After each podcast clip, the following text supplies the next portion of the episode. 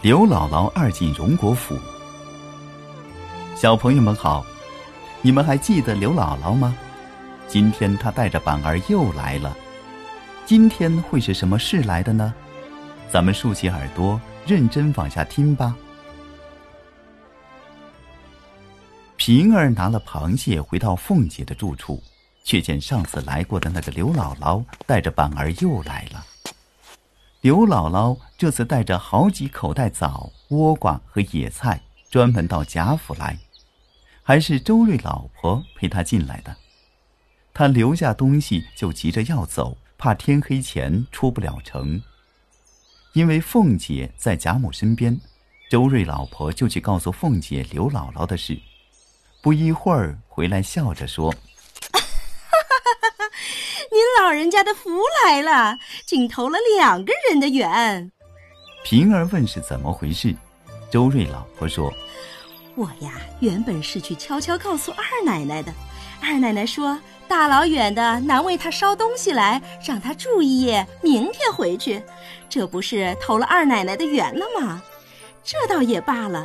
偏偏老太太听见了，问谁是刘姥姥，二奶奶呀就告诉她了。”老太太听了说：“我正想跟有年纪的人说说话，把他请来我见见，这可不是天上掉下来的缘分吗？”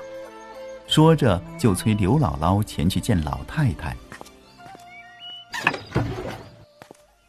这时大观园中的姐妹们都在老太太房中，刘姥姥一进去，看见满屋子花枝招展的都是人，却不知道都是些什么人。又看见一位老婆婆半躺在一张榻上，身后坐着一个美人一般的丫鬟在替她捶腿。凤姐站在一旁说笑，刘姥姥便猜到是贾母，忙上前笑着拜了几拜，嘴里说：“呃，请老寿星安。”贾母也欠身问好，又叫人端来椅子，请刘姥姥坐下。贾母问刘姥姥。老亲家，你今年多大年纪了？刘姥姥站起来说：“我今年七十五了。”贾母向众人说：“这么大年纪还这么硬朗，比我大好几岁呢。我要到这把年纪还不知能不能动呢。”刘姥姥说：“我们是生来受苦的，老太太是生来享福的。”我们要是也像这样，那些庄稼活儿就没人干了。贾母又问：“眼睛和牙齿都好吧？”刘姥姥说：“都好，就是呃，今年嗯嗯，左边槽牙有些活动。”贾母说：“我不中用了，眼也花，耳也聋，记性也没了。你们这些老亲戚，我都记不得了。”亲戚们来了，我怕人笑话，都不见。嚼得动的东西，我就吃两口，睡一觉，闷了和孙子孙女儿玩玩。刘姥姥说：“这是老太太的福，我们想也不敢想呢。”贾母说：“什么福？不过是个老废物罢了。”说的大家都笑了。贾母又说。听说你带来好些瓜菜，我叫人去收拾了。我正想吃地里现摘的瓜菜呢，外头买的不如你们田里种的好吃。刘姥姥说：“不过是吃个新鲜罢了。我们倒是也很想吃鱼吃肉，就是买不起。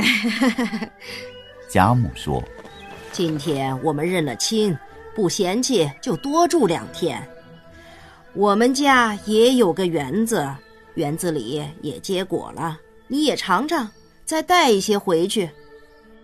凤姐见贾母喜欢，也挽留刘姥姥说：“ 我们这里虽比不上你们家场院大，空房子却还有两间，你住两天，把你们那里的新鲜故事讲给老太太听听。”贾母笑道：“凤丫头，别拿她取笑。”他是乡下人，老实，哪搁得住你打去？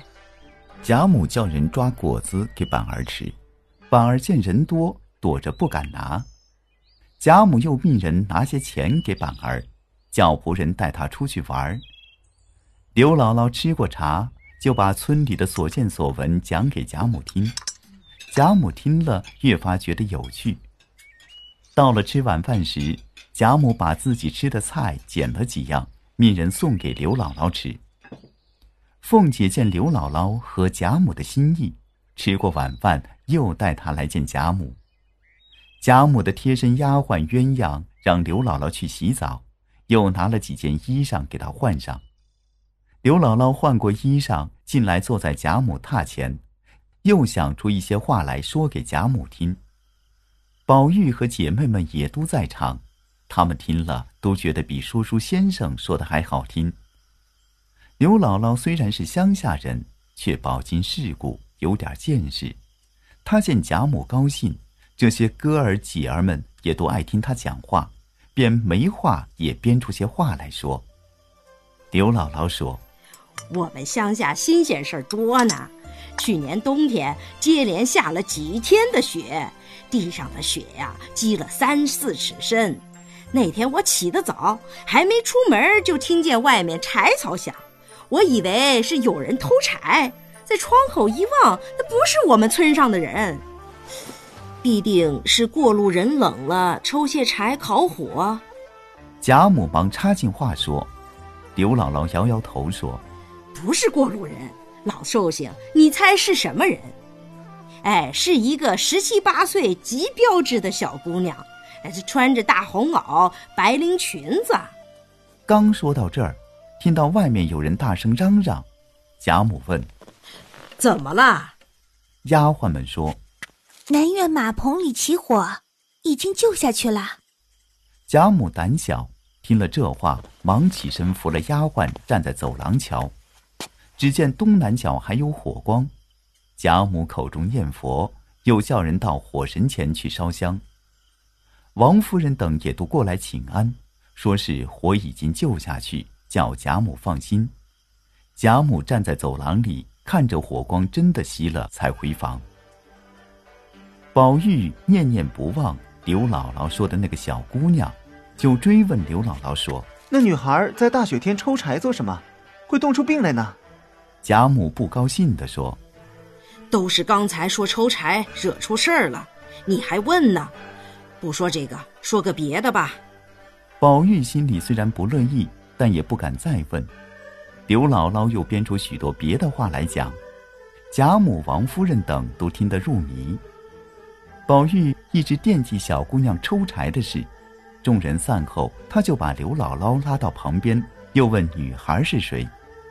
刘姥姥本来就是编的，这时只得继续编谎说：“那是我们村的一个小姐变的。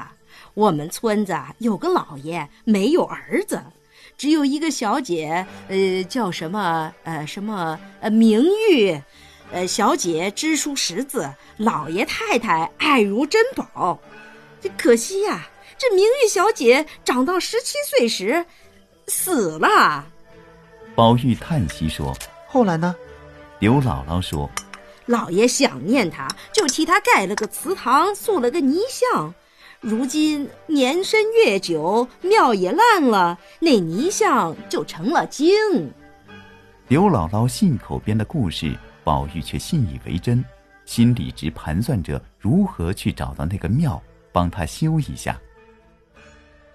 第二天一早。宝玉便给了书童明烟一些钱，让他到刘姥姥说的地方去找。明烟去后，宝玉左等右等，急得像热锅上的蚂蚁一样。好不容易等到太阳落山，才见明烟兴冲冲的回来。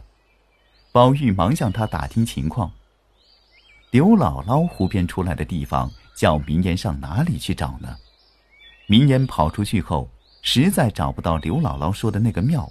好不容易找到个破庙，进去一看，根本没有什么女孩的塑像。宝玉听了，直骂他蠢，让他改天再去找。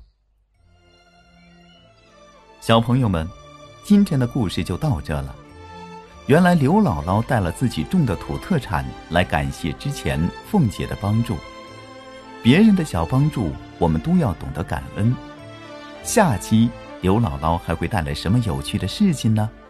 青山不改，绿水长流。咱们下期再会。